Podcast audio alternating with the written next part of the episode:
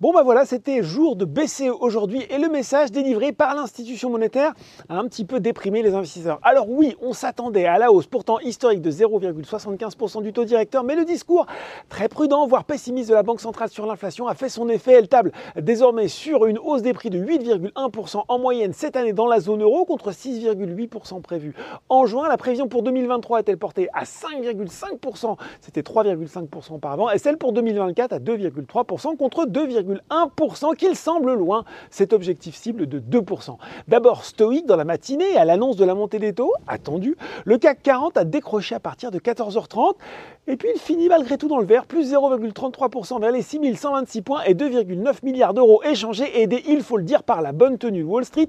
Outre-Atlantique, une fois le message de la BCE digéré, eh bien les indices sont à la hausse à 17h45, plus 0,48% pour le Dow Jones à 31 733 points et plus 0,73% pour le Nasdaq à 11 877 points. Si on regarde les valeurs en hausse sur le marché parisien, eh bien c'est le producteur d'énergie renouvelable Neoen qui termine en tête du SBF 120 devant Soitec, les parapétrolières Valourec et Technip Energy profite du petit rebond du Brent qui reste néanmoins sous les 90 dollars le baril. Sur le CAC 40, ce sont les défensifs qui sont à l'honneur, Eurofin Scientifique, Worldline, alors que les euh, financières, les bancaires profitent des annonces du jour à l'image d'AXA, Société Générale ou encore BNP Paribas.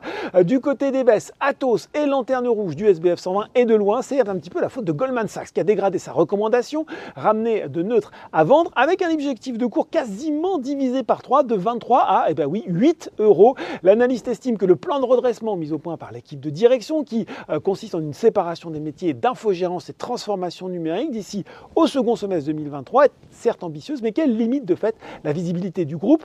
Autre baisse, Forestia qui repart dans le rouge, alors que Getlink n'a pas profité de chiffres pourtant plutôt bons, avec une progression de 1% de l'activité de shuttle freight en termes de camions transportés en août et de 113% de l'activité shuttle. Pour ce dernier, c'est la meilleure performance depuis août 2019.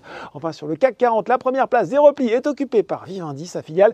Canal Plus a été assigné en référé par TF1 une semaine après avoir coupé le signal des chaînes de TF1, justement. Voilà, c'est tout pour ce soir. N'oubliez pas, tout le reste de l'actu éco et finance est sur Boursorama.